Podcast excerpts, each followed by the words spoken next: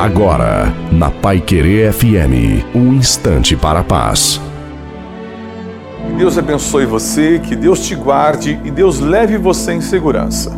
Olha, nós não vivemos de promessas, mas as promessas fazem parte do nosso dia a dia. E a primeira pessoa a ser prometida pelas nossas promessas deverá ser nós mesmos. Quando nós prometemos para nós as pequenas promessas e cumprimos, então nós estamos prontos para outras promessas. Isso responde porque algumas pessoas elas não conseguem cumprir a promessa, a palavra que ela deu, porque ela ainda não conseguiu cumprir para ela. Quando ela cumprir a palavra que ela deu a ela, ela estará pronta para cumprir as palavras que ela deu a outros. Agora ela vai estar pronta também para cumprir a palavra que ela deu a Deus, porque Deus acreditou nela.